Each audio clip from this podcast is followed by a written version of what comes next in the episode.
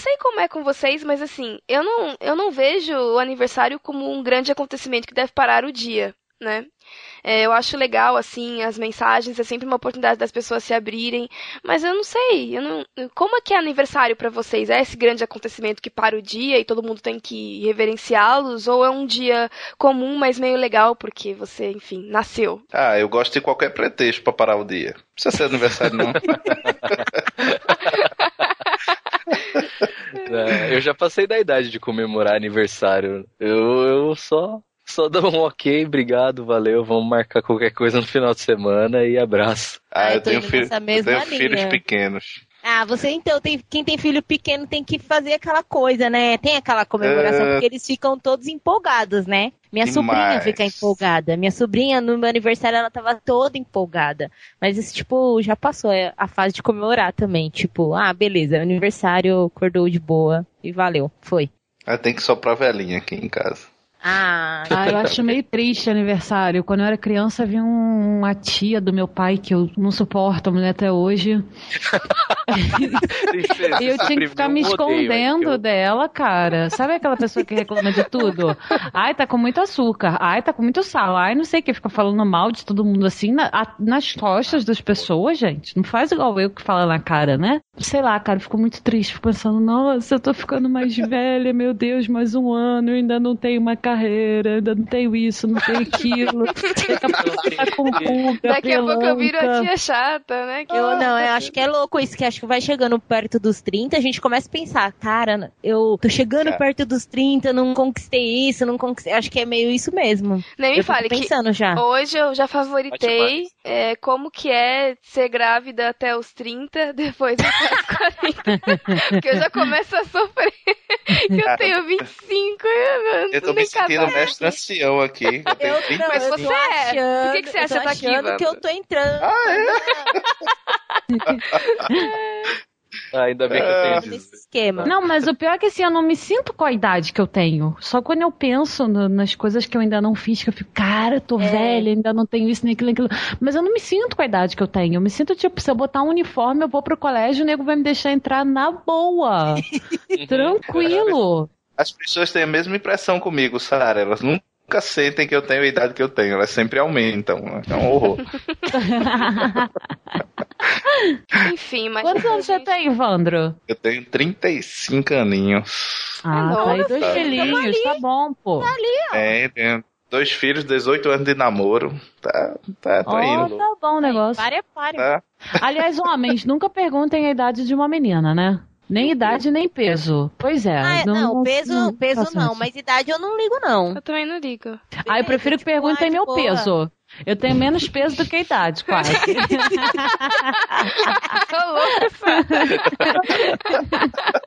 Pior é você ouvir de uma criança. Professora, você fez aniversário, quantos anos você fez? 32 tudo isso?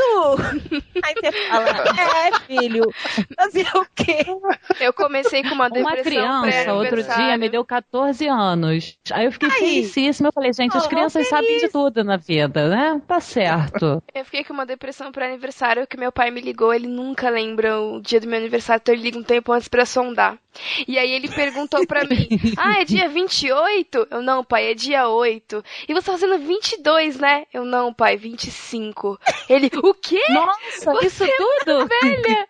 E aí, tipo, assim, eu, eu não tô brincando, ele ficou mais ou menos uns dois minutos falando over and over que eu tava velha e que, nossa, Jaqueline, mas como você tá velha? Que, que coisa, né? Poxa, que pai, pai, tá bom, você... desculpa, tchau, tô desligando. né, pai, desculpa aí, mas assim, não dá, né? Você já me deixou na bad, nem fiz aniversário ainda. Já, já não lembro do seu aniversário. Ainda fala isso. Já que você foi trocada na maternidade. Eu dou muita risada com meu pai. Ele é muito sincero comigo, é impressionante. Tipo, ele não tem a menor vergonha de falar as coisas mais absurdas pra mim. Mas eu, eu sou seu pai? Jaque, né? I você am me lembra, Você me lembra muito ele, sabe?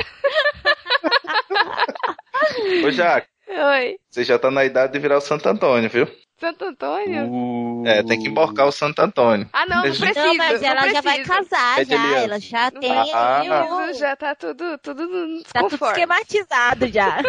ah, tá tranquilo. Meu Santo Antônio já tá virado há um tempo. Agora vai. Tá esperando só o momento de desvirar, né? É isso. Ai, que horror, né? Enfim, fomos de aniversário a casamento, porque, né? A vida é assim. Mas eu sou Jaqueline Liba. Eu sou Renata Melanias. Eu sou a Sara Martins. E esse é o podcast delas. Oh, shut up, woman. Olá, tudo bem?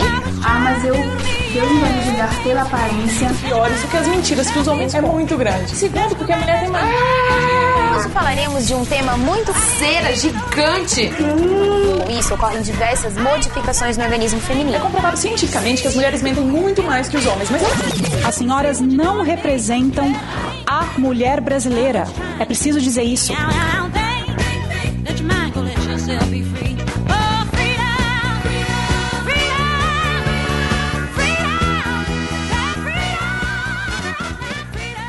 Because you know I'm all about that bass, about the bass, no trouble.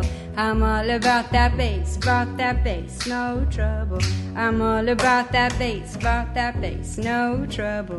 I'm all about that bass, about that bass.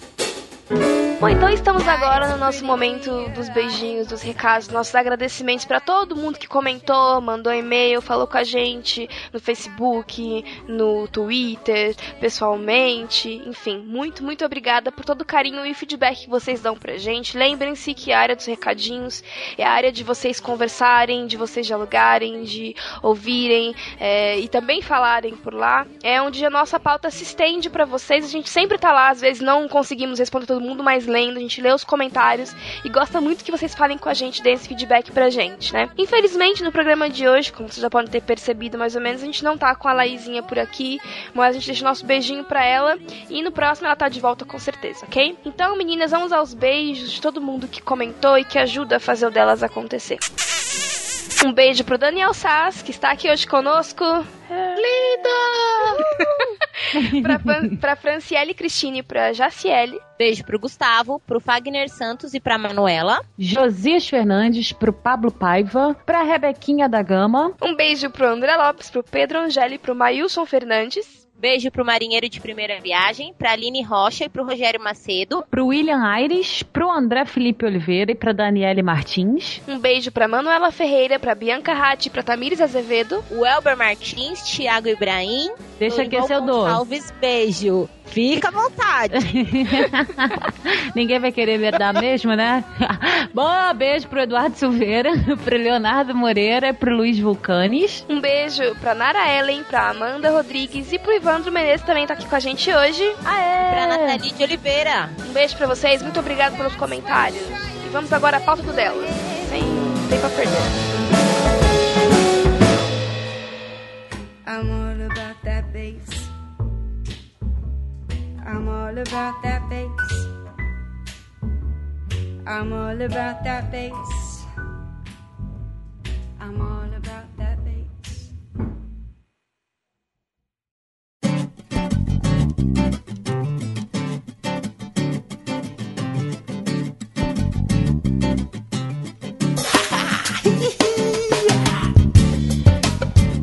Galera, então a gente tá aqui hoje com essa pauta, que é meio que uma extensão do Delas 8. A gente vai tratar um pouco mais sobre algumas questões que vão acabar indo para relacionamento, mas a gente quer sair até um pouco dessa realidade para falar um pouco sobre é, uma questão que tem sido levantada há algum tempo, né? A gente lê muitos textos sobre geração Y, geração Millennium, blá blá blá. A gente vê muita coisa mostrando, indicando que essa geração é uma geração diferente.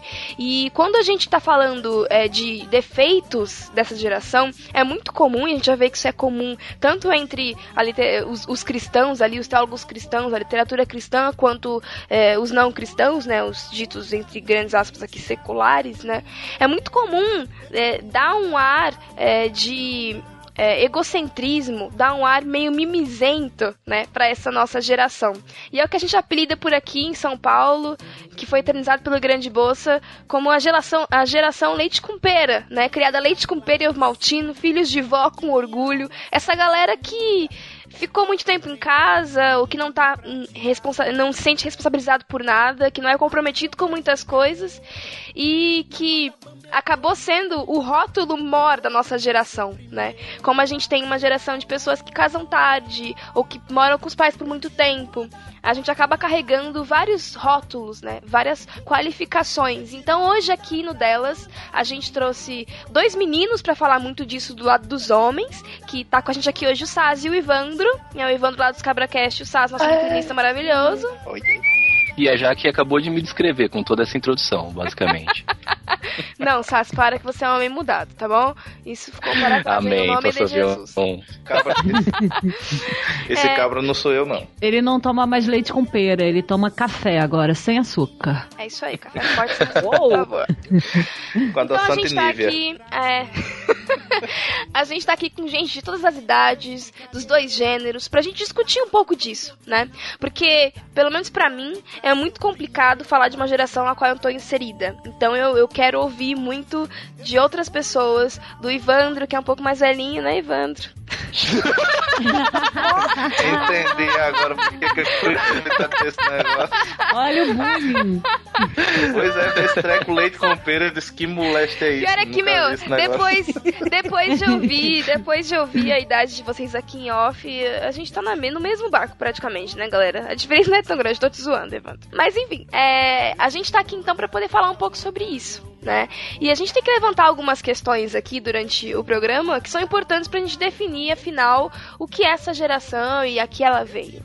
Então vamos começar pelo começo, como a gente sempre faz delas, definindo algumas coisas. Então, para vocês, o que é essa geração leite com pera, essa geração mimimi? Inútil! A gente somos inútil! inútil! Essa música do Traje a Rigor é mais antiga, cara, mas é uma letra interessante. A gente não sabemos escolher presidente, a gente não sabemos tomar conta da gente, a gente não sabemos nem escovar os dentes. Tem gringo pensando que nós é indigente. Inútil. A gente somos inútil.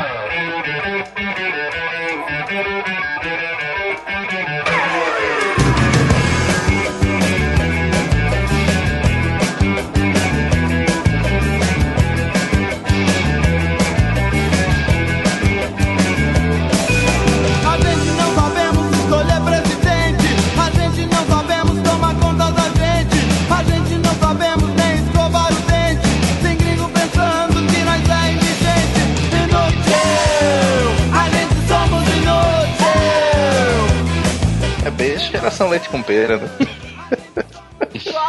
Caramba, mas vocês já estão botando um rótulo meio que agressivo. Vocês estão pegando bem pesado. É. É, então, ah, a, a geração... Não, porque assim, a geração leite com pera não é ser meio que ser inútil, assim. É meio que. Eu acho que é meio que acomodado, sabe? É aquele tipo de pessoa que ainda mora com os pais, que não tem problema, não tem preocupação em pagar dívida, sabe? Que tem rolezinho no final de semana, sabe? Tipo, que não se importa com as coisas além do seu próprio umbigo. É como a Jaque falou no começo mesmo. É meio que egocêntrico, Inútil. sabe? Eu acho, sabe? É... Não, pô. Enquanto você falava, eu pensava, é inútil. Não tem nada é, pra fazer, não, não tem responsabilidade. Veio nessa vida pra quê, meu filho? E qual é o estereótipo desse, dessa pessoa que não tem responsabilidade, nada pra fazer? O que vem na minha cabeça é sempre aqueles, aquelas pregações do Porsche e do Driscoll, tipo, pare de jogar videogame, menino, né? Porque é, é muito... Você tá me, tá me agredindo. Estou diretamente atingindo você, é pra isso que você veio aqui hoje. Mas, Mas então, é. Porque, porque pegam muito nisso, sabe? Eu até tava, tava lendo um texto, eu quero saber de vocês. Eu acho que a gente já tá aqui falando um pouco dos comportamentos típicos dessa galera e tudo mais. Que o que você vê muito, pelo menos no, na galera cristã, nos críticos cristãos, a, a nova geração, é a questão de que a adolescência ela foi criada há pouco tempo, né? Antes você era menino e depois virava homem. Não existia um meio termo. Não existia ali um limbo de idade onde você se conhecia ou podia fazer coisas sem ser preso ou vivia uma vida meio inconsequente e rebelde, onde você tinha espaço para explorar, experimentar as coisas e depois tomar algumas responsabilidades. E muitas pessoas, incluindo o querido Washer, que a gente comenta aqui e, não, e eu gosto bastante dele, mas nisso eu acho que ele é um pouco extremista demais. Nisso eles vão pegar no pé e dizer, olha, é, tá errado isso aí, sabe? A gente tem que criar criar é, homens e para aos 18 serem homens de verdade, tomarem conta de uma casa, pagarem suas contas, viverem suas vidas. A gente não pode criar uma geração que aos 18 vai pra faculdade, depois da faculdade vai trabalhar, mas ela vai trabalhar para comprar mais jogo e PlayStation do, do ano. Vai. Não, assim, o engraçado disso que você falou é que esse mesmo pessoal que prega é, e diz, sabe, que ah, hoje a geração ela é largada, não, não, não se importa com nada e tudo mais, mas é, são os pais que super protegem os filhos, sabe? São os pais que. Porque na nossa época, sei lá, eu caía da escada, minha mãe passava, sei lá, um mertiolate e pronto. Agora não, hoje em dia, sabe, o filho cai da escada, né, tem que levar no hospital, fazer 53 tipos de exame e tem que contar e botar status no Facebook, sabe? Então acho que a super proteção da,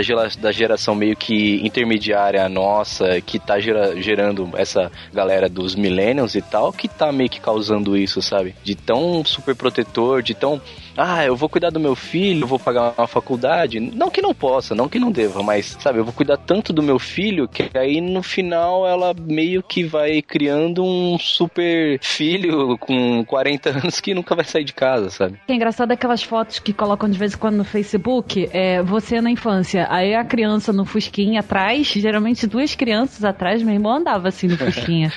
e agora, tipo, tem cadeirinha, tá tudo amarrado, claro, que é uma é, questão de segurança, de proteção proteção, ok. Meu... Mas sabe aquilo da criança desenvolver alergia porque ela não tem contato com areia, com vento, com nada? Aí cresce, vira esses homens que qualquer coisa bate um ventinho, tá com o nariz escorrendo, morrendo, espirrando. Porque não, não, nem conseguiu criar anticorpos. Meu, meu pai tinha uma moto e eu andava, minha mãe andava na garupa da moto e eu andava encaixado ali entre eles e, e nunca morri. Há rumores.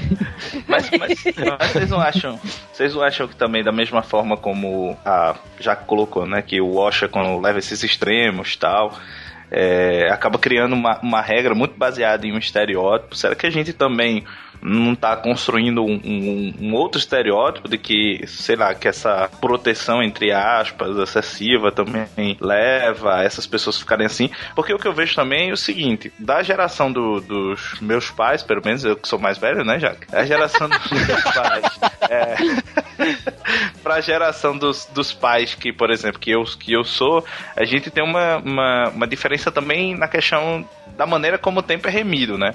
Então, antes você não tinha essa super especialização que hoje a gente tem que ter para poder entrar no mercado, para poder ter uma carreira. A gente não tinha tantas exigências é, profissionais com, quanto os meus pais tinham. Então, meu, meu pai estudou até a quarta série, ele era é, pobre e construiu toda uma carreira, se tornou empresário, fabricava móveis tal, e mais todos os dias ele almoçava com os filhos, tomava café com os filhos, jantava com os filhos.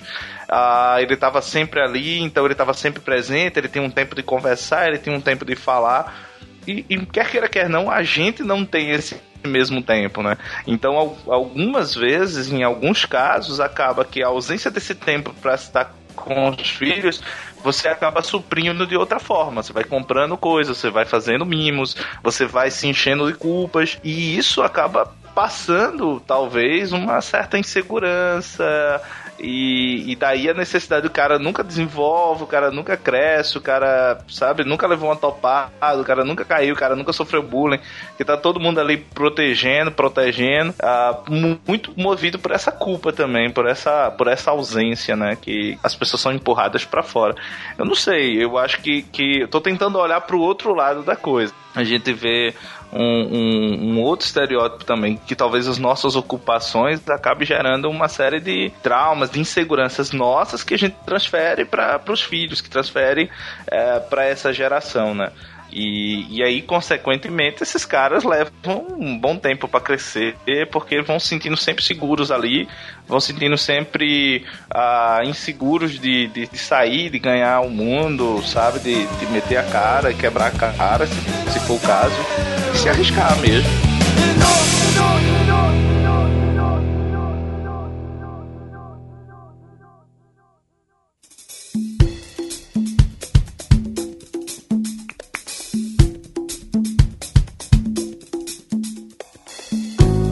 Acham que os nossos adolescentes eles estão sendo criados de uma maneira em que eles são, é, eles estão muito livres, eles têm muita liberdade para para desenvolver, uh, enfim, o seu próprio pensamento, eles não têm um senso de responsabilidade muito aflorado ali. Como é que vocês enxergam isso, até olhando pra, pra adolescência de vocês, né? Pra nossa adolescência? Minha adolescência tal, foi década de 90, quando o Jack nasceu, né? Ah, então.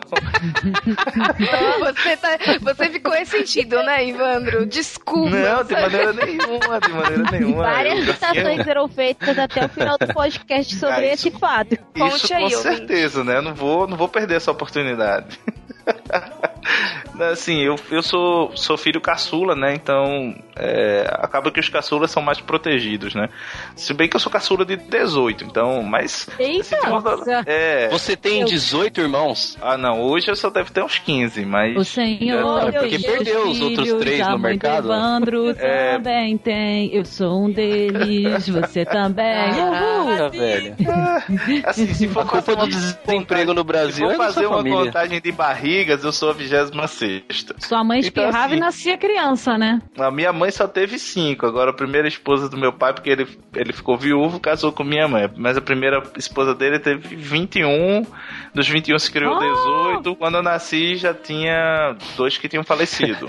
Você falou que seu pai é empresário, ele fazia móveis, né? Acho que ele fazia berço. Fazia, fazia também.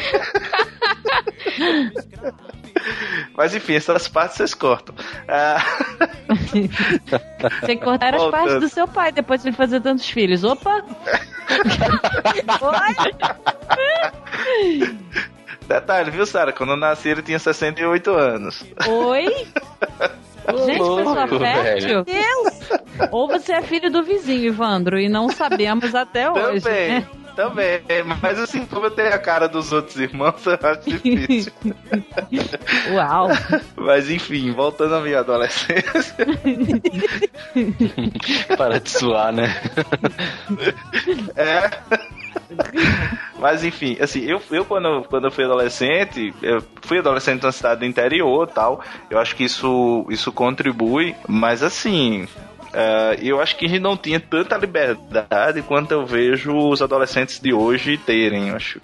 Os adolescentes de hoje acabam eu não sei, não diria se liberdade, mas eles acabam tendo mais informação, o que não necessariamente é uma, uma boa coisa, diferente da, da minha adolescência. Na minha adolescência, por exemplo, a gente saber certas coisas, como até as coisas de sexualidade, adolescente pensa nisso o tempo todo, né? Até pra gente saber disso, isso era muito ainda difícil de, de você achar, de você conseguir conversar, de você conseguir falar. Hoje eu acho que para os adolescentes deve ser igualmente difícil, mas um, basta ver um, sei lá, um videoclipe da Lady Gaga e tá resolvido o problema, assim. Eles já vão tendo um caminho, um vídeo no YouTube, já vai ou um podcast. Não, né? Se for tratar de sexualidade por um vídeo da Lady Gaga, o cara tá na roça.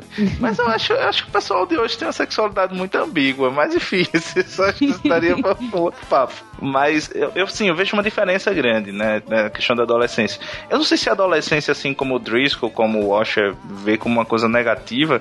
Quando, quando a Jack tava falando, eu me lembrei daquele filme, uma entrevista com o um vampiro, que a primeira fala do filme, acho uma das primeiras falas, o personagem do, do Brad Pitt lá narrando, uh, ele vai falar exatamente isso, né? Que na época é, dele, ele já tinha vinte e poucos anos, então ele já tinha uma família, ele já cuidava de fazendas e tal. De fato, uh, a gente percebia, e, e, na minha adolescência eu vivi muito isso, como eu sou filho de um pai idoso, eu sempre vivi com a possibilidade de que ele poderia morrer, e que ele morreria cedo, eu, quando meu pai faleceu eu tinha 16 anos, e que eu tinha que assumir responsabilidades, então isso desde criança eu fui aprendendo isso, que eu tinha que assumir responsabilidades, que eu tinha que ser o homem da casa, porque eu tinha que cuidar da minha mãe, da minha irmã, uh, que eu tinha que, enfim, Uh, e eu acho que isso, isso é muito diferente de hoje, sabe? Eu acho que, de uma certa maneira, a gente transfere uma certa sensação de eternidade para os pais e acha que os pais vão durar o tempo todo. E isso você vai empurrando as responsabilidades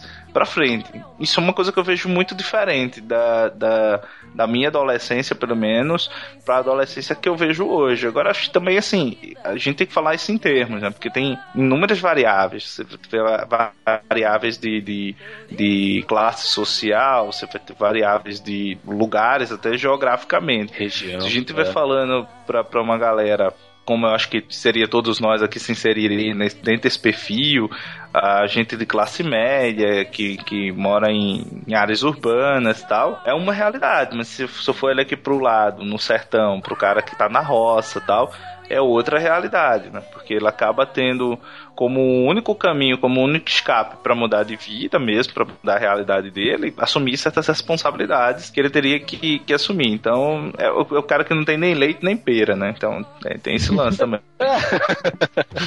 Talvez até porque agora os casais casam mais tarde, têm filhos mais tarde, exatamente porque essa juventude ela se prolonga e a gente quer viver mais e curtir mais, ou porque não acha a pessoa certa, enfim, talvez haja uma super proteção da, da criança, né? Já demorou tanto para ter o filho, então, tipo, vamos tratar que nem um bibelô, porque isso aqui é o que vai garantir nossas postagens do Facebook de coisinha fofa. e aí faz tudo que eles querem. Ah, o que eu não tive, eu vou dar e tal. E deixa. deixa Gente, hoje com 12 anos, as garotas estão tipo com os hormônios à flor da pele toda gostosa, tudo não sei o que, os caras de 14 anos com voz grossa querendo fazer acontecer. Só que se por um lado, pela aparência, parece ser, tipo, você olha a garota de 12 e acha que ela tem 18, 20, a maturidade é, sei lá, aparenta ser menor. Não, e o engraçado, e engraçado barra pior, é que o corpo vem amadurecendo, né, como você falou, só que aí a, a mente e intelecto da pessoa totalmente não amadurecida, sabe? E aí tem muito disso da leite com peragem, sabe? Que aí os pais. Eu tenho, eu tenho conhecidos que, tipo, as mães, sabem, vivem a vida da filha, uma mãe, sei lá, desiludida, e aí vê na filha uma menina bonita, com corpo legal e tal, aí empiriqueta a filha toda, sabe? E aí meio que a filha põe fotos, tipo, lascivas na, na internet, tipo, no Face, e aí a mãe, ao invés de sentar e falar, sabe, o que é certo e o que é errado, não, ela meio que incentiva isso. Então eu ainda ainda fico no ponto de que criação é ainda algo extremamente prejudicial para a criação de pessoas lente com pera, sabe? Mas a culpa é só da mãe? Porque... Não, não da mãe, não. mas a, é, é, como eu coloquei, a criação, aí tem diversos outros fatores, tem o, o, meio em que a pessoa vive, que aí tem a competiçãozinha também dentro da escola, entre amigos e tal, que aí leva, sei lá, são, são muitos fatores, sabe? A gente não vai conseguir estabelecer um rótulo aqui, né? Mas é e, e assim, na boa, tem, tem omissão de muitos pais também, né? Pais que eu falo, os machos mesmo, de, de, de, não assumir isso. Coloca o peso em cima da mãe, da criação dos filhos e, e, pô, não olha, não observa, não conversa, não chega junto. Acho que também tem isso. Eu acho que, que a sobrecarga em, em um dos, dos dois, em relação à criação dos filhos, é problemática, sabe? Infelizmente, em, em 90% dos casos, o que a gente vê é isso: uma sobrecarga em cima da mãe e um, pais omissos. E aí, quando, quando o pior acontece, aí joga a culpa na coitada da, da mulher, né?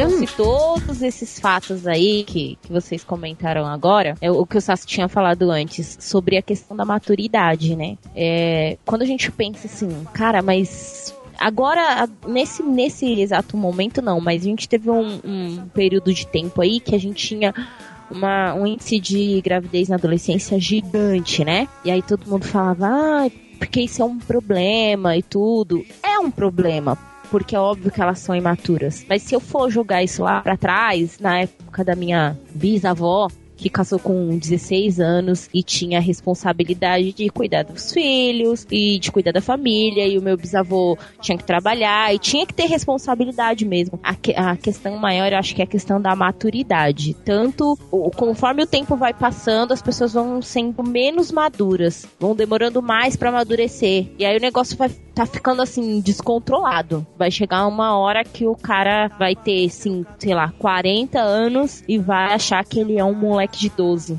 Tipo pastor Lucinho. É. Quase. Mas isso, isso que, isso que você... Ah, não, fala aí, Sara, falei. A minha mãe é pedagoga e ela gostava de assistir Super Nani. Eu não suportava. Não Nossa. sei se vocês já assistiram algum programa. Gente, em todos, ah, em todos, a questão era a mulher sobrecarregada com um pai omisso. Sempre. A criança era o que era porque não tinha rotina e todos os pais que apareciam eram aqueles bocóis que não ajudavam em nada, em nada na criação da criança. A mulher ficava louca atrás dos filhos e o cara não fazia nada. Então, mulheres, a culpa não é de vocês. A mulher, eu já falei no outro programa, puxa a responsabilidade para si, mas assim, pro casal criar os filhos. E quando falta figura paterna, eu não tô falando de morte, não, não tô falando do cara tá dentro de casa e não fazer o papel de homem a que ele foi chamado. Tipo invisível, né? E isso aí faz as crianças serem peixinhas, monstrinhos criados a leite com pera, porque a mãe para as crianças calarem a boca, ela dá qualquer coisa. É. Antigamente, como, como falou mesmo, antigamente quando o pessoal tinha filho, tinha que cuidar, sabe? Porque querendo ou não é mais uma boca para alimentar e, e, sei lá. Mas hoje em dia,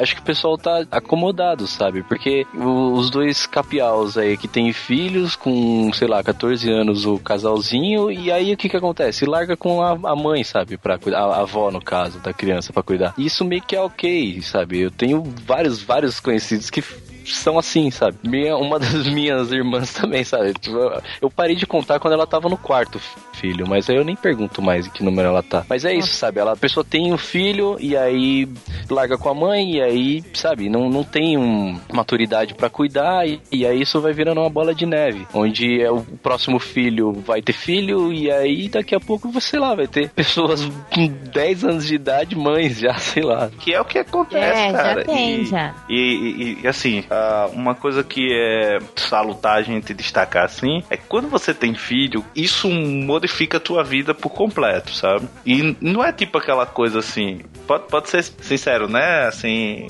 aqui ou não? Com certeza. Não, porque mentira. Ah, então eu tô fazendo o papel de bom então moço, então mas lá. eu. Então vamos lá. Então eu vou fazer, eu vou fazer o papel do desbocado, viu? Do, do sertanejo bruto. É... vou interpretar. É bom a gente destacar só o seguinte: quando você tem filho, isso muda completo sua vida. E não é só aquele lance de dizer assim, ah, e agora a gente não faz mais sexo como antes. Não, não é essa. Eu faço o sexo se brincar até melhor do que, do que antes. A grande questão é que, que filho demanda de você um esforço assim, miserável, cara. Então eu odeio acordar cedo porque hum, meu ciclo de sono é completamente maluco. Eu trabalho à noite. Então eu passo a madrugada mais ativo e passo a manhã letárgico. Mas eu tenho que acordar cedo para levar os meninos na escola. Eu levo os meninos na escola, dá 11 horas eu tenho que buscar, dá meio-dia eu tenho que buscar minha sobrinha, que é do ensino médio, então tem que buscar, porque o horário é diferente e tal. Então eu acho que eu vou na escola umas 4, 5 vezes no dia, é, e isso, obviamente, tira tempo de algo que eu poderia estar tá fazendo, de algo que poderia estar tá inserido. Então, aquela coisa assim, ou você é, escraviza, se escraviza em relação aos seus filhos e aí perde sua vida, ou você adapta isso, você insere isso dentro da, da, da, sua própria vida. Então não é uma coisa que é fácil, é uma coisa que demanda de você responsabilidade, é uma coisa que demanda de você tempo, é uma coisa que demanda de você também estabelecer limites, estabelecer responsabilidades. Eu acho que o grande problema é que às vezes a gente tem pais ausentes, cheios de culpas, ou, ou pais que negligenciam esses limites que precisam dar para os filhos, para que eles possam ter uma vida e aí sempre recorre ao extremo, ou o extremo de deixo para lá, sabe, abro mão e, e, e, não insiro isso dentro da, da minha rotina, dentro é, da, da minha vida, ou e, e os filhos ficam completamente sem limites, aí vira essas peças que vocês acabaram de escrever, ou você insere isso e você estabelece limite, cara, sabe? Você estabelece é, papéis, você estabelece é, funções, horários, assim. Nesse ponto eu dou graças a Deus a, a Leinícia, Leinícia minha esposa, porque ela, desde que os meninos eram bebês, que ela estabeleceu rotinas, rotinas mesmo. Então até hoje eles têm que dormir depois do almoço, eles chegam da escola, eles têm que, que deixar a, a bolsa no canto, eles têm que tomar um banho, eles têm que almoçar, tem que almoçar com todo mundo na mesa, não pode almoçar na frente da TV. Então, assim, tem uma série de, de, de, de rotinas que a, a, priori você acha que isso é um saco, sabe? Que isso é horrível. E eu, eu não tô citando aqui para que isso seja regra para ninguém. Na minha família funciona muito bem. A questão não é essa, mas a questão é que isso fez com que uh, os meninos com, com, conseguissem ter uma interação conosco, conseguissem ter uma interação. Eles, eles fazem parte da, da rotina da casa, eles fazem parte da rotina das nossas vidas, eles compreendem as nossas ausências, então nunca tive culpa porque eu tinha que viajar 600 quilômetros para ir, ir trabalhar e ficava dois, três dias longe dos meus filhos. Óbvio, sofria com essa distância, mas em momento nenhum eu cheguei para ter remorso, ai, papai ficou longe, então eu vou fazer isso para você. Não, entendeu? É, papai foi porque ele precisa, e eu lembro muito de Maria, Maria minha filha, e ela virava para mim, acho que ela devia ter uns dois, três anos, e ela ainda não entendia muito bem o que era sentir saudade, né? Então quando eu chegava em casa ela grudava em mim, ela colava todo canto que eu ia, ela ia, se eu ia comer, ela queria comer, se eu ia tomar banho, ela queria tomar banho, se eu deitava, ela queria deitar. Era muito engraçado, mas ela falava assim, ó, papai, papai foi trabalhar, né, para comprar leitinho, leitinho para Maria, né? louco. Já né? tinha então, consciência já. Já tinha consciência de que eu precisava sair para que ela pudesse ter leitinho é, para tomar. E era muito engraçado, porque às vezes eu chegava realmente, comprava as latas de leite, trazia e, e ela dizia: Papai foi trabalhar para comprar o meu leitinho, não foi? Então ela tinha já isso muito, muito claro, sabe? Essa, essa noção de que, ó, não é fácil sabe? Não, não chega assim. E uma coisa que até eu acho que foi até um episódio do Irmãos.com uh, que eu aprendi isso. Pelo menos eh, eles disseram bonito uma coisa que eu já fazia, é que é a coisa de você frustrar seus filhos mesmo, entendeu? Tem hora que você tem que dizer não, sabe? Tem hora que você tem que dizer, ó, papai não tem grana para fazer isso, sabe? E, e, eu acho que isso faz parte do processo de fazer com que seus filhos amadureçam, de fazer com que seus filhos entendam que eles precisam correr atrás, que eles precisam é, batalhar. Hoje, por exemplo, Davi, quando ele quer comprar alguma coisa, ele, ele já fala: ó, pai, eu vou fazer isso, o senhor me dá uma, uma mesada, sabe? Para eu poder juntar meu dinheiro e comprar tal coisa. Então, eles começam a ter um pouco dessa, dessa, dessa consciência que eu acho que é necessário, sabe? Então a gente vive muito uma geração é, em que as coisas chegam muito fácil entendeu? Que tudo é muito fácil, o acesso a tudo é muito fácil, é, conseguir as coisas é muito fácil, pô, não tem mais esforço, não tem mais é, negociação para você conquistar as coisas. Você dá o leite, mas eles têm que se, se virar para arrumar a pera, né? Exatamente, exatamente.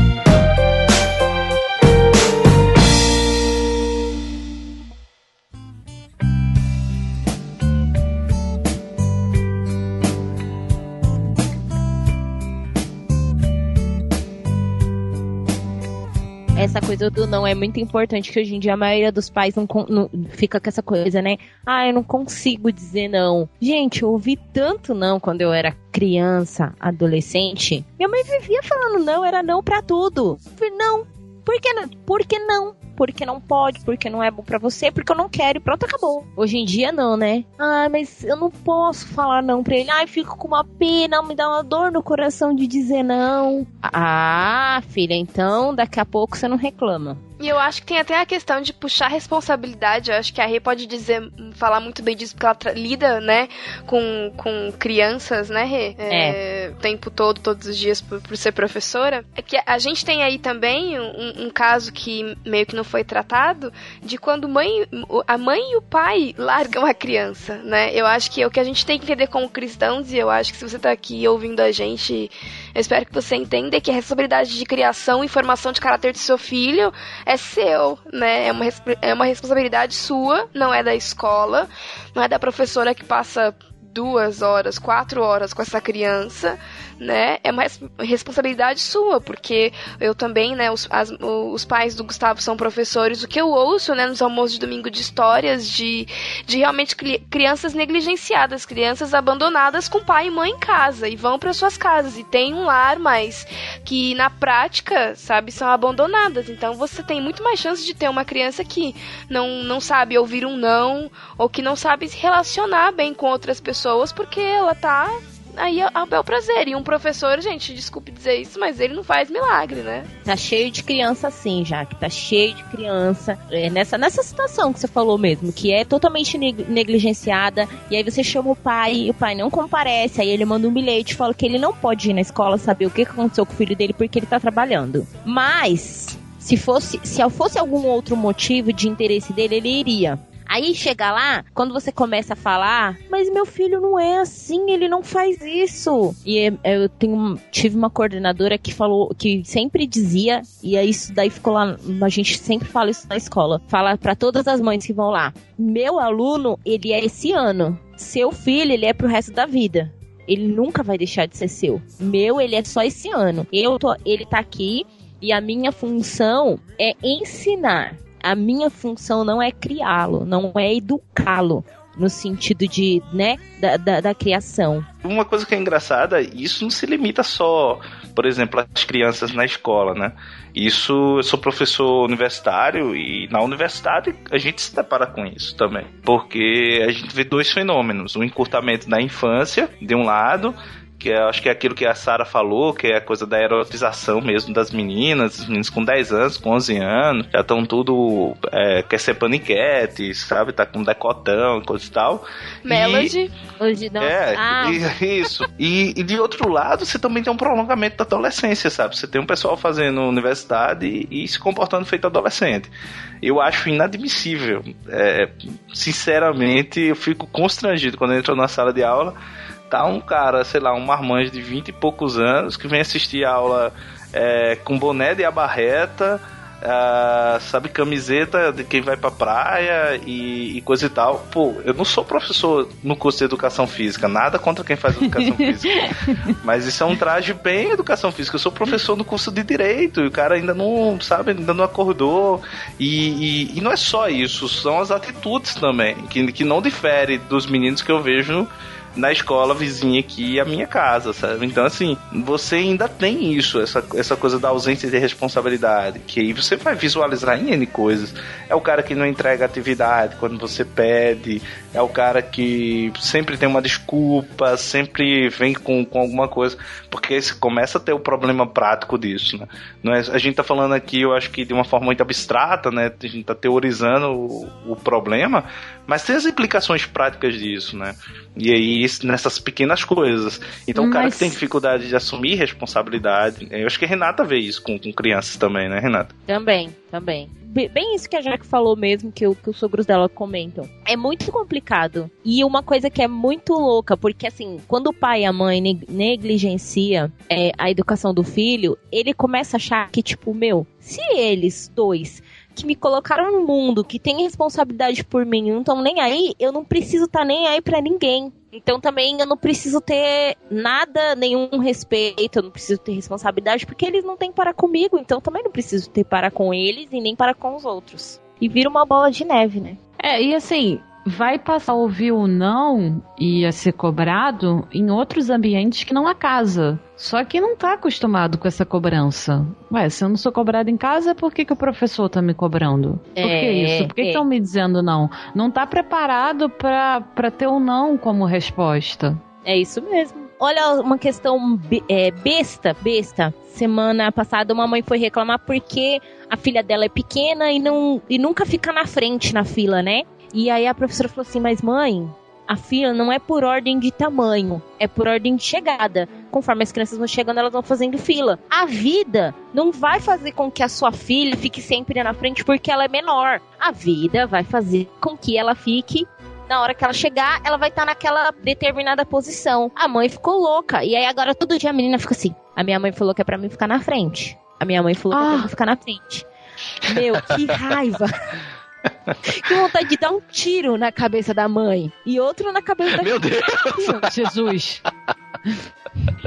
Não, também e, e tem muito essa mentalidade de consumo, né, Renata? Assim, que você tá pagando é, e que você tem que obedecer, sabe? Que você. É, você, sei lá, é, é o chimpanzé Chuca, que passava no Google antigamente, né?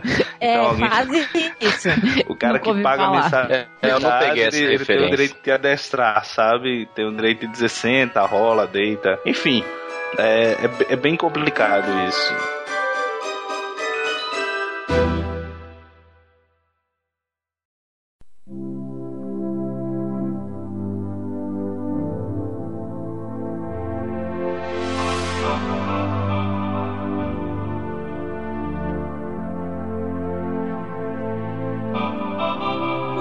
and stars.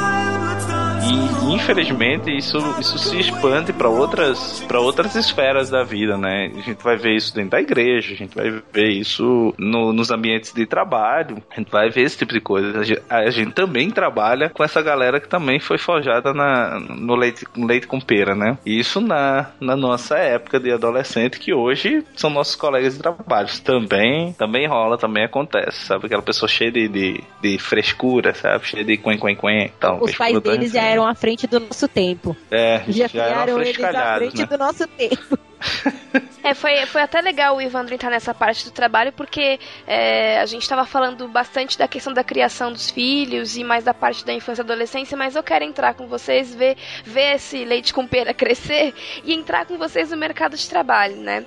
Porque tem até um texto muito famoso, que eu não vou me lembrar agora o nome, mas vai estar tá aí no link do, no link do post para vocês, que é a questão da, da frustração da geração Y, né?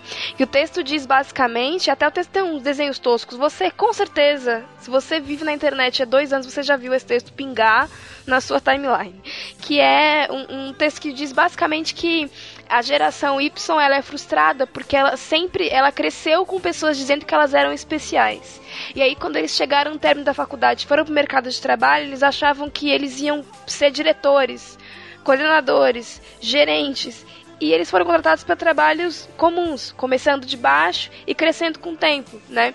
E que isso frustra a nossa geração. Eu posso falar, e eu acho que todo mundo aqui passa por isso, né? A Sara até já comentou lá na frente, que a gente tem muita questão das crises com o nosso ambiente de trabalho, né? E aí esse texto vai atrelar bastante a questão da nossa, da, das crises com a nossa carreira, com uns 20 e poucos anos, com uns 30 e poucos anos, e você olhar e, e não ver nada sólido, com essa questão de que é uma geração geração que é extremamente iludida com a vida, no sentido de que ela acha que a vida é uma beleza, é uma, ela, é uma geração que acaba se frustrando, por quê? Porque quer as coisas para ontem, então ele quer ser o gerente ontem, ele quer ser a pessoa de referência na área dele em três anos. Então, essa, esse, esse, caminho, esse percurso até chegar à excelência no trabalho, até adquirir o conhecimento, é muito é, torturante para nossa geração. Não é uma coisa tão normal quanto para gerações anteriores né? E é uma geração que tem uma alta rotatividade, que não consegue é, ter boa receptividade com hierarquia. Então, tipo, se você tem um chefe que te delega bastante coisas, ele já é o chefe ruim, ele já recebe reclamações, você já quer sair de lá. É uma geração que não consegue ouvir um feedback negativo sem achar que a pessoa tá errada, né? Que procura muitas desculpas para se justificar. E, e, isso você vê, enfim, na maioria aí do, do, do, dos conteúdos que vou analisar por que, que essa geração é tão frustrada. Vocês concordam com isso? Acham que isso tem relação com o que a gente tem dito aqui? Ou o trabalho não influencia na criação realmente de uma geração que é um pouco mais é, mimizenta? Faz todo sentido, assim. É lógico que afeta, é óbvio que afeta. O cara foi geração leite com pera e quando ele cresceu um pouco mais, que ele virou um adulto, e, a, e quando ele chega no mercado de trabalho, ele vira um mimizento. Não só no mercado de trabalho, né? Na igreja e outros afins, mas quando ele vira adulto, ele vira aquele mimizento. Faz todo sentido. Eu acho que sobra expectativa e, e, e falta projeto de vida, sabe? Falta a coisa de você estabelecer meta e, e não expectativas. Que tem uma diferença entre você saber um caminho que você quer trilhar e onde você quer chegar e, e saber que nesse processo você vai ter que dar passos, nem sempre você vai ter tá no lugar onde você quer, né? Nem sempre você vai fazer as coisas que você quer fazer, nem sempre você vai, as coisas vão acontecer como você acha que elas devem ou que elas aconteceriam. Então, quando você gera só expectativas, eu acho que acontece bem isso que a Jaque falou. Você acaba se frustrando quando as coisas não são bem como você pensa. Mas quando você traça metas, quando você trata um objetivo, um propósito de vida, uh, de longo prazo, de médio e longo prazo, pô, as coisas acontecem que você sabe que você vai ter que penar em algum momento, entendeu? Eu sou, sou professor, então sabia que eu tinha que trilhar um caminho de, pô, tem que fazer um mestrado, pô, tem que, que dar aula e, ah, mas não é bem a disciplina que eu queria, mas eu preciso pagar as contas, né? Então, você aproveita o melhor dessas situações e acaba sendo feliz nesse processo, mesmo com as inúmeras frustrações ou decepções que você acaba tendo. O que eu acho que é quando você deposita suas coisas numa expectativa e essa expectativa é frustrada, você não tem a possibilidade de perceber ou de ser feliz nesse processo, entendeu? Você acaba tendo somente uma frustração por trás de uma frustração, uma insatisfação por trás de uma insatisfação. E, cara, isso só tende a se agravar.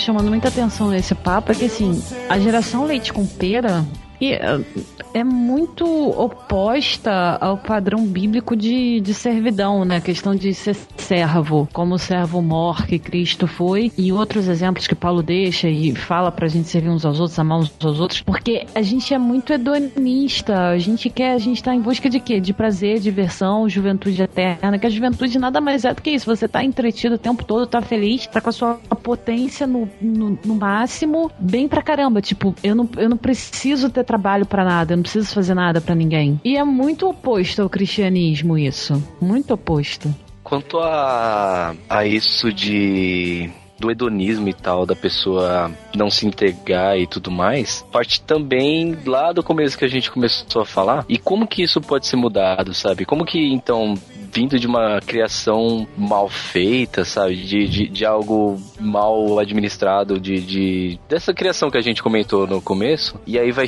vai gerar essa pessoa fútil, né? Sei lá. Mas sabe, essa pessoa desse jeito que a gente tem falando, essa pessoa leite com pera, e como seria então, sabe, arrumar isso já no, no, no papel, no, já no ponto de que a pessoa já é uma adulta que mora, que, que mora com os pais ainda, sabe? Vocês pensam em algum jeito de consertar isso? Ah, bota, bota o cabo pra fora de casa, resolve tranquilo. Mata. que nem a Renata falou, né? Dá um tiro na cara. É, quase isso. Eu acho que a Sara ajuda um pouco com a resposta. A gente aqui no âmbito cristão, porque não adianta dizer que, ah, mas isso a gente não tá falando de cristão. Cara, tem um monte, aos montes de pessoas que eu sei que estão ouvindo, que são cristãs, frequentam a igreja e que se identificam, sabe? Que reparam que, ok, pode até ter tido, às vezes, uma, né, é, é importante dizer que não é porque você não teve uma educação, uma infância correta que você vai automaticamente ser leite com pera ou que você não vai ser leite com pera porque teve uma, uma boa educação, né? A gente tem muitas pessoas que, que têm uma boa educação em casa, mas acabam ali por algum motivo ou outro, em algum ponto, tendo características de alguém que é, uma, que é da geração leite com pera. Eu acho que principalmente na questão do trabalho. A nossa geração é extremamente impaciente, inconsequente, afobada, desesperada. E eu acho que o que a Sara falou, né, ela deu aí, mesmo sem saber, sabe? Ela deu uma resposta pra gente, né? De que eu acho que a palavra de Deus, ela é muito clara em mostrar pra gente o caminho, o caminho da servidão, né? Então, de ser um bom funcionário, não importa o trabalho que você faça no seu, no, ali no, na sua rotina, no seu job description, né? Job description. Para ser chato. a, a a questão da, da, da, ansiedade, né? De que a gente tem que procurar ser calmo e ter contentamento em Cristo, saber que as coisas acontecem no tempo dele. Ou de que talvez as coisas que a gente quer que aconteçam não vão acontecer, mas que tá tudo bem, sabe? Aquele contentamento em Deus. O não andeis ansiosos, que é muito difícil. Exato, buscar o, o reino de Deus, o espinho na carne que nem sempre vai ser retirado.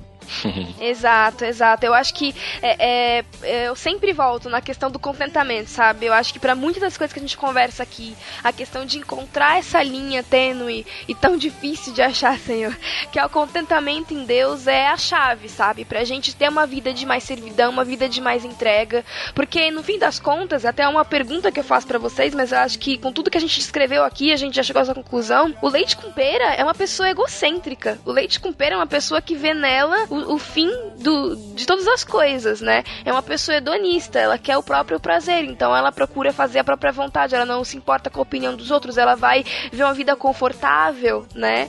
Da maneira dela. E, e o cristianismo é tudo menos isso, né? É tudo menos uma vida onde você faz coisas por você mesmo, né? Então eu acho que a forma de reverter isso, pelo menos para nós enquanto cristãos e nossa esperança está nele, é olhando para ele, para quem ele foi, para os exemplos que Cristo dá pra gente, né? É por isso também que muita gente não consegue manter um relacionamento, né? A gente aqui já gravou sobre isso. Enquanto você estiver preocupado em só se satisfazer, você nunca vai conseguir satisfazer ninguém. E nem vai conseguir ter uma criação boa para quem tá pensando em ter filho ou pra quem já tem filho. Porque o filho vai ser aquela coisinha bonitinha que você posta no Facebook, cara. É alguém que você vai dizer, ah, sabe, ele frequenta o judô, o balé, isso, aquilo, aquilo outro. Você não vai estar de fato preocupado com o que a pessoa é, com a essência dela. E não vai ser um bom cristão também. É um exercício diário, porque é difícil. A nossa tendência é buscar o nosso próprio prazer, buscar fazer o que a gente quer, o que a gente tá afim na hora que a gente quer. Só que, como diria minha avó, se ela fosse viva, não é bem por aí que a banda toca porque o, o, leite com pera ele é uma vítima e um algoz né, ao mesmo tempo. Ele é uma vítima de,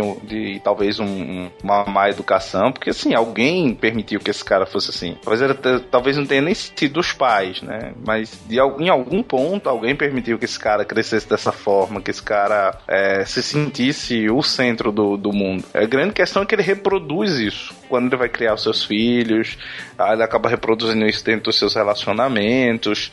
E isso é bem problemático, sabe? Porque ah, isso vai, quer queira, quer não, sendo, sendo semeado, sendo distorcido. Enfim, não sei quando é que termina esse ciclo, não, sabe? Quanto mais a gente chega perto de Deus, a gente se conhece mais. Quanto mais a gente chega perto de Deus, a gente se resolve se conhece mais.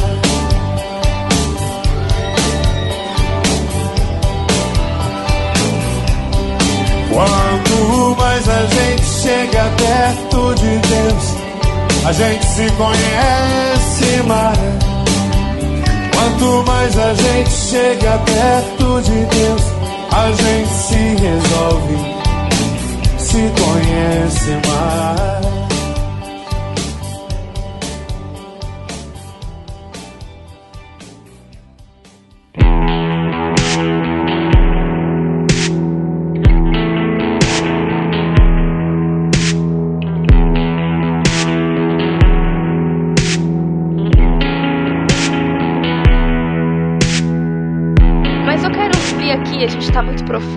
Mas eu quero vir pra superficialidade com vocês pra gente ir se encaminhando pro final, porque eu acho que é importante dizer algumas coisas, deixar algumas coisas claras, né? A gente tem a questão, então, os, os dois estereótipos, né? Claro que se tratando aí da, sob, sob a ótica cristã, a gente tem dois estereótipos para a geração leite com pera, que é a menina que não sabe cozinhar e o menino que não go que, que gosta de videogame. Então, que mal há nessas atividades? Por que, que a gente. Nenhuma. É, por que, que a gente associa elas com a questão da geração leite com pera, né? Porque assim, se você parar para conversar com meninas, elas vão dizer massivamente: ah, mas os meninos, eles são muito infantis, eles são muito imaturos, eles não querem compromissos e não sei o que. Mulher, para falar mal de homem, não precisa de muita coisa. mas, ah, mas. Mas, mas e as meninas, sabe? Porque se a gente for parar pra, né, se você for pegar o padrão antigo e analisar os homens, sim, você vai ter muito que reclamar. Mas as meninas não estão muito atrás, né? Meu, e falando assim, seríssimo, uma estatística que super porca e empírica. Dos casais que eu conheço, em que a menina é quem manja de cozinha, sei lá, um dos vários casais que eu conheço. A maioria é o menino que é o cara que cozinha né?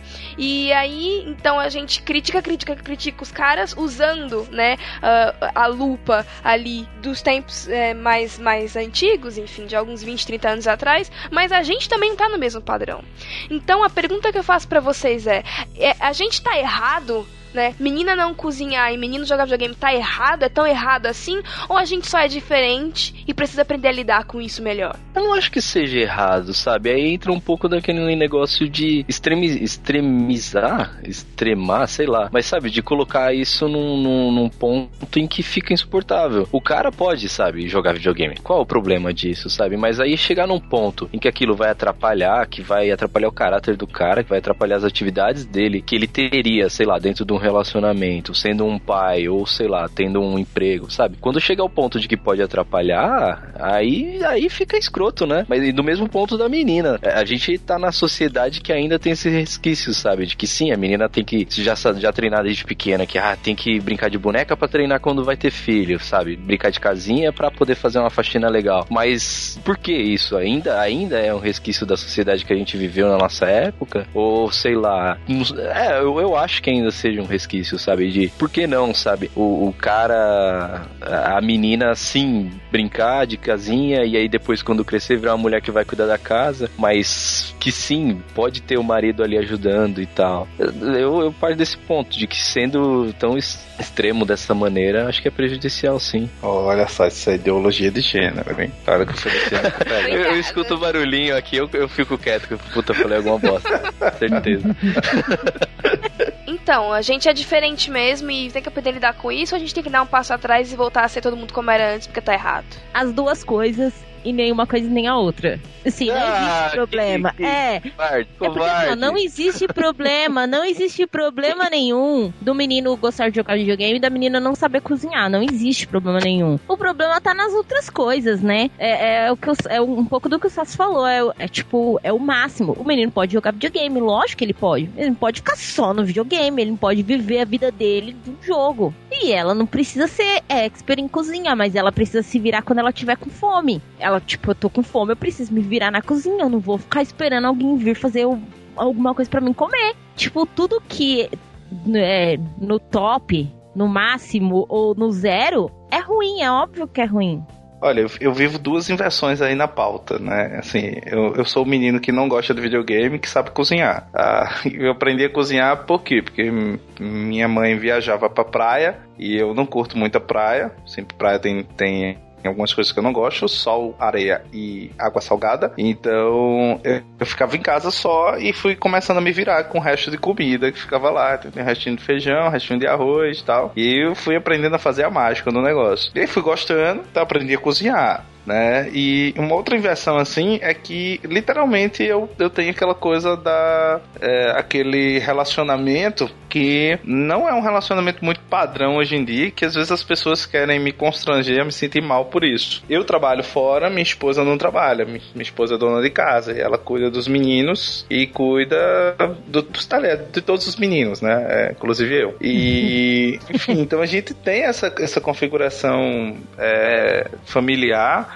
Pra gente funciona super bem, entendeu? Uh, os papéis são literalmente aqueles papéis antigos, assim, muito bem definidos. O cara que trabalha fora, que mantém a casa, que paga as contas, coisa e tal. Mas uma coisa sim, que a gente aboliu. Não existe o meu. É, tudo é nosso. Os filhos são nossos, a casa é nossa, o dinheiro é nosso, o trabalho é nosso. É, então, isso foi uma coisa assim que, que eu fui aprendendo com o tempo e, e fui aprendendo, não tenho a menor vergonha de falar isso, fui aprendendo por ter magoado minha esposa várias vezes, da coisa bater no peito e dizer, ó, o dinheiro é meu, eu ganho o dinheiro, eu, eu gasto como eu quero tal. E eu acho que faz parte de ser homem você admitir que, que tá errado e, mudar, né? Então, assim, a gente vive muito feliz. E sim, a gente vive muito bem. Nós estamos juntos há, como eu citei antes, a gente está juntos há 18 anos. Desses 18 anos a gente está casado há 13 e a gente nunca teve nenhuma briga séria, nenhuma briga de dizer assim, pô, vamos, não sei o quê. Não sei se é normal, não sei se é anormal, mas a gente conversa absolutamente tudo. E a gente põe e decide as coisas juntos é, sempre, né? Então a gente nunca teve nenhum, nenhum problema, a gente é muito cúmplice, a gente é muito amigo, muito companheiro um do outro. Então, pra gente funciona isso, sabe? E, e muitas vezes, assim, vou falar assim uma coisa que pode ser absurda para alguns, peço que me perdoe. Uh, muitas vezes eu, eu, eu, não consigo, por mais que eu estimule minha esposa a querer fazer outras coisas, a sair, desligar um pouco da casa e tal. Mas para mim é uma situação muito cômoda de, de chegar e ter e estar tá as coisas arrumadas e tá a comida pronta tal, de se sentir é, é confortável, sabe, para mim. Então assim, eu, eu não sei definir, eu não sei se eu sou um cara leite com pera, agora eu fiquei pensando, né? Mas Mas enfim, eu sempre fui um cara que, que correu atrás das coisas, sempre assumi a responsabilidade de, de, de cuidar, de, de, de zelar, de proteger, e, e sempre que alguma coisa é errada, a culpa é minha, que a responsabilidade é minha. Eu entendo que é isso que faz parte de seu cabeça, sabe? É você é, assumir, assumir as coisas quando elas ficam ruins e não jogar esse fardo sobre, sobre a sua mulher, sobre a sua companheira. Pode soar machista da minha parte, Talvez sim. Né? Eu tenho, tenho lido Foucault, tenho repensado muita coisa. Mas, enfim, pra gente funciona bem sabe? É, é, enfim, não sei nem por que, eu tô falando isso, sei lá, me perdi aqui completamente. tá querendo se abrir um pouquinho, é isso? eu não sei, cara, assim, eu tô, eu tô pensando porque às vezes quando a gente fala uh, muito em relacionamento hoje em dia, e eu acho que isso que essa coisa da, da geração leite com pera faz parte disso também, uh, eu acho que talvez tenha sido uma coisa que a gente não tenha pensado uh, muito na culpa de um, de um e do outro, né? muitas vezes na culpa do relacionamento que você leva, né? E às vezes a gente joga essa sobrecarga nos filhos, mas a gente não coloca isso dentro do, dos relacionamentos que você leva. E eu acho que a Sara falou uma coisa interessante, que é a coisa da, da Bíblia, da gente se voltar para ela como, como uma regra. E eu acho que a Bíblia é muito clara e muito específica quando ela define papéis, tanto papéis para o homem como papéis para a mulher. E isso não significa que as configurações machistas que a gente encontra é, na nossa sociedade ou as, as configurações opressivas ou pesadas sobre a mulher. Mas eu acho que um padrão bíblico uh, e que, que, precisa ser respeitado é um padrão de amor e de cumplicidade de um para com o outro. E eu acho que quando você tem isso, você tem o cuidado na medida certa, você tem uh, a cumplicidade na medida certa, você tem a sinceridade na medida certa. E isso faz com que as coisas funcionem, sabe? Isso faz com que, que o próprio Deus esteja presente dentro desse relacionamento que você leva. Seja ele, tenha ele a configuração que ele tiver né? Tenha, seja ele pensado ou vivido da forma como você viver. Mas eu acho que, que é necessário a gente se voltar para a Bíblia, sabe? E assumir as nossas cargas, assumir as nossas culpas, assumir. Eu, eu acho que a nossa sociedade tira muito isso. Isso é uma coisa que eu acho horrível, que é essa coisa de tirar, de tirar o peso, sabe? Parece que, que, que a gente é feito e moldado para não sofrer, a gente é feito e moldado para não se frustrar, uhum. a gente é feito e, e moldado para que tudo dê certo. Cara, eu levei 10 anos da minha vida, comecei a dar aula em universidades, em faculdades privadas em 2005 e, e praticamente eu levei quase 10 anos para poder chegar um momento de ser assim, pô, hoje eu tenho uma vida bacana, hoje eu, eu ganho um salário bacana e hoje eu cheguei onde eu queria chegar. Né?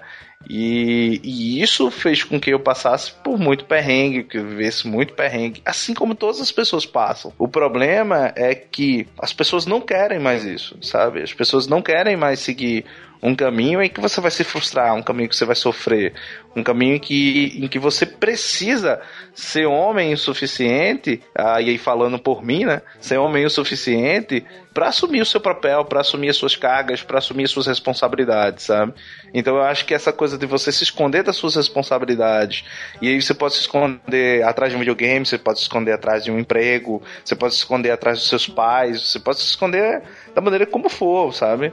Eu acho que tem muito cara leite com pera que não, que não toma nem o leite nem a pera, mas continua sendo caras que não tem, não assumem suas responsabilidades, sabe? Não assumem os seus erros, não assumem os seus pecados, sabe? Que vive sempre se escondendo e se escorando atrás de, atrás de alguém. Esse, para mim, é o sujeito frouxo, sabe? É o, é o, é o cabra que, que merece que você nem olhe pra cara dele, sabe? Que não, não serve para nada. E exatamente porque esse cara que não tem essa, essa possibilidade, essa potencialidade de assumir quem é, de assumir a, o, o, papel que eu acho que o próprio Deus estabeleceu para que ele tivesse, para que ele honrasse e para que ele vivesse. Então, infelizmente, dentro e fora da igreja, a gente tem encontrado muito isso. E isso para não ferir na carne, dizer que, que não só são pais que criam gerações leite com pera, mas tem pastores que têm púlpitos de criação de leite com pera, sabe? Que prega coisa leite com pera, prega uma, uma, uma mensagem mais suave, mais branda, sabe? Tem um relacionamento é, que, que você não confronta o sujeito, que você. Ah, enfim, a gente tem professores leite com pera que, que geram alunos leite com pera e por aí vai. Olha, com tanta igreja que, olha, vem aqui, caminho no sal grosso, sua renda vai ser triplicada, isso reforça, né? Não que todas sejam assim, graças a Deus não são, senão Deus já tinha tacado fogo em tudo, não, não tinha, porque ele prometeu a Noé. Eu já teria Mas tacado fogo em tudo. ele prometeu água, não fogo. É, pois é. é não, destruir a terra. É, também busca nesses né, prazeres, olha, vem aqui, seja mimado, vem, você quer, Deus é um quentinho no seu coração, Deus é bom, Deus é lindo, Deus não é justiça, não é juízo, não é nada disso não. Vem aqui ficar aqui com nossa ceia, é, a gente serve pera no lugar do pão e leite no lugar do vinho para você se sentir bem à vontade. Infelizmente tem sim. É, é, a, a mania do crente me dá, me dá, me dá, sabe? E aí só vai atrás de bênção, só vai atrás de bênção, mas não quer conhecer, não quer buscar, não quer conhecer o Deus de verdade, não quer estudar e tudo mais. É um reflexo também, é é, tá dando pra pensar, tá bem cheio desse povo leite com pera na igreja mesmo.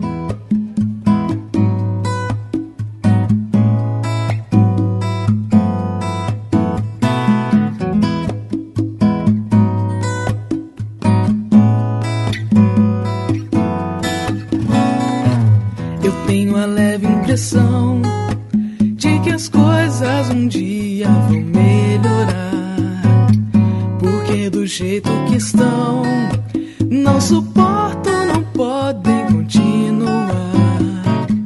Quando ele é sim, eu sou não. Se ele é certeza, eu sei lá.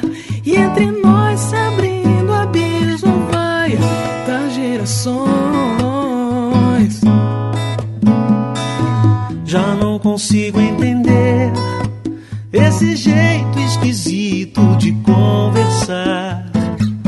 Eu tô legal, pode crer. Dá um tempo que a vida ainda vai rolar. Sou fluminense, ele é flá. Se eu sou conversa, ele é plá. E entre nós se abrindo, o abismo vai das gerações.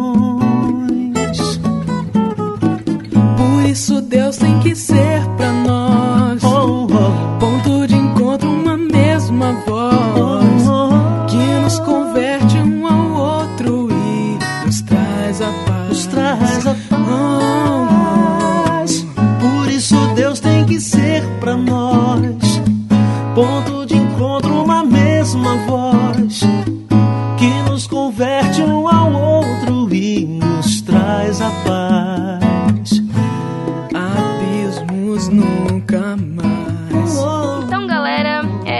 Que a gente encerra o nosso papo por aqui. Tem bastante coisa para vocês pensarem, muitas falas. É, como sempre, a gente não tá aqui para fechar assuntos, para trazer conclusões, para escrever tratados. A gente tá aqui para trazer reflexão para vocês. Então, peguem tudo que vocês ouviram, concordem, discordem, reflitam, orem em cima e vamos pensar um pouco sobre essa questão de quem a gente é, né? É até uma brincadeira e tal com Hermes e Renata, a questão da geração leite com pera, mas a gente sabe que, que ser pessoas, né, é, hedonistas, egocêntricas, não é bíblico, não é bom, só faz mal para você, estraga a pele, dá gastrite.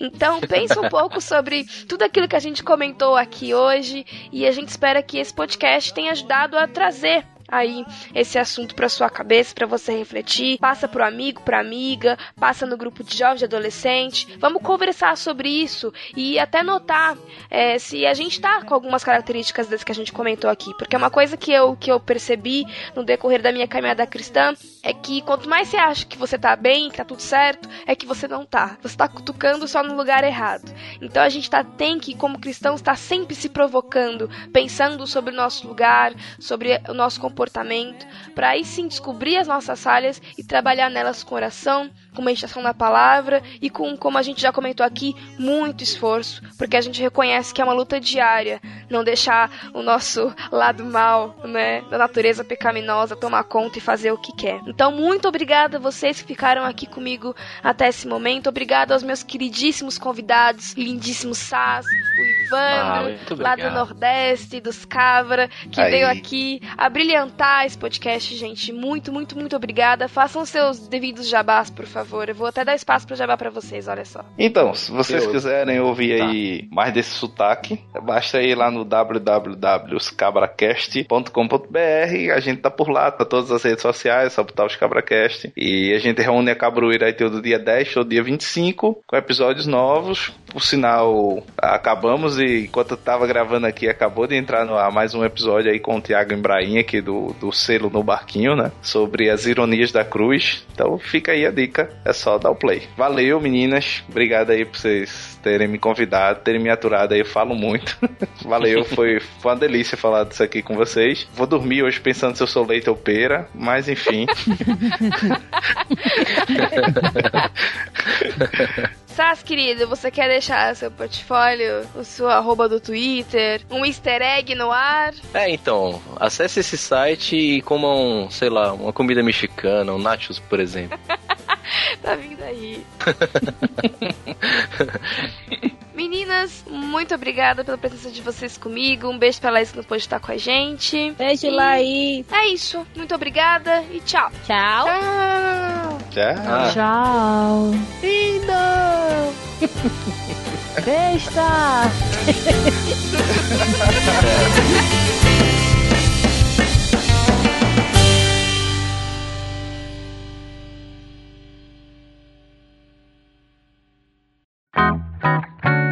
Ivandro, querido, vocês já tá Oi? E aí, como é que vocês estão? Estamos bem, tudo certo, tudo na paz. Eu boto esse treco aqui pra no, no ocupado, aí eu não vejo as chamadas. É. Aí, você tem, você tem o sotaque mais sensual de todos os nordestinos Oi. que eu ouvi. ah, obrigado. que bobão, sabe? De manhã é mais sexo. A Brinner tá mandando um cheiro pro Ivandro. Um cheiro pra ele também. Ah, então. por que pra mim não? Só ah. perguntou por que pra ele não. Você mandaria já foi mais humilde. Não era um cheiro, já que ele. Não, eu não quero cheiro, eu quero um Eu não posso falar. Não é. Ah, ô, Renato, hoje eu fui chamado de Abner do Nordeste. chamado de Abner do Nordeste? Foi. Nossa, você viu, né? Tá podendo. Pedro, eu fiquei honrado. Também, Adjetivo. Oi? Beijo, Pedro, pessoal. Boa gravação pra vocês. Fiquei todo fofinho quando me chamaram de Abner no Nordeste. Magno, lindo. Ah! Fala, gatão. É, se bem que ser xingado de quer dizer, chamado de Abner talvez não seja uma boa coisa. Beijo, seus lindos. Boa gravação. Falou. Falou. Você foi mencionada logo no início do, do próximo episódio lá dos cabras. Falaram muito mal de mim? Com sotaque nordestino. Não, não falou, não. Ó, gente. A gente só definiu o nosso convidado exatamente como o namorado da Sara. Ah, então tudo bem. Aí ele é todo fofinho, é assim que ela gosta de chamar. Eu disse, claro, feminista, emancipada, do jeito que ela não, é. Não, quem sou manda, feminista. Quem manda nessa relação é ela mesmo. é, que, é que eu surgi antes dele, né? Pois é, tá vendo? Então é, é, muito justo ele ser apresentado como meu namorado e não eu namorada dele. Muito bem. Todo mundo aqui conhece o Bolsa? Claro que conheço. ideia, mas eu adoro o Maltini. Moleque criado com pera! Meu Maltino! Sou filho de vó com orgulho, meu! Porra, meu! O boca é aquele do vídeo? Eu... Isso! Ah, eu vi lá. Ah, foi você que colocou nessas filho de vó com orgulho aqui? Que não, seja. acho que foi eu não. Tá. Foi você sim que eu sei. Mas então. Caramba, sabe? Deixa eu começar o negócio. Não, então, eu, eu tava esperando alguém falar, porque o pessoal fala que eu falo muito, sabe? Mas Aí eu tô, falar, o Abner né, fala que eu falo muito, então eu fiquei traumatizado depois de um, de um, episódio que eu gravei com ele, e aí eu fico me Coitado. policiando. Abner me traumatizou. Fala, fala, fala. Mas enfim, bora lá. Eu acho que a, a, gente até ia falar, né, do que define um homem, uma mulher, mas eu acho que. Pênis e vagina. Eu sei, Sassi, que você. Depende, que o gênero é uma construção social. Você ficou. Mulheres podem ter pênis se quiser. Hoje em Só dia, saber onde procurar. Hoje em dia tudo né? pode. que bosta. Eu, eu achei engraçado que você não fez o. é, esqueci, eu sempre faço. Né? Você sempre faz isso quando fala o seu nome. Ah, pode crer, droga. Põe aí a edição, Thiago. Ai.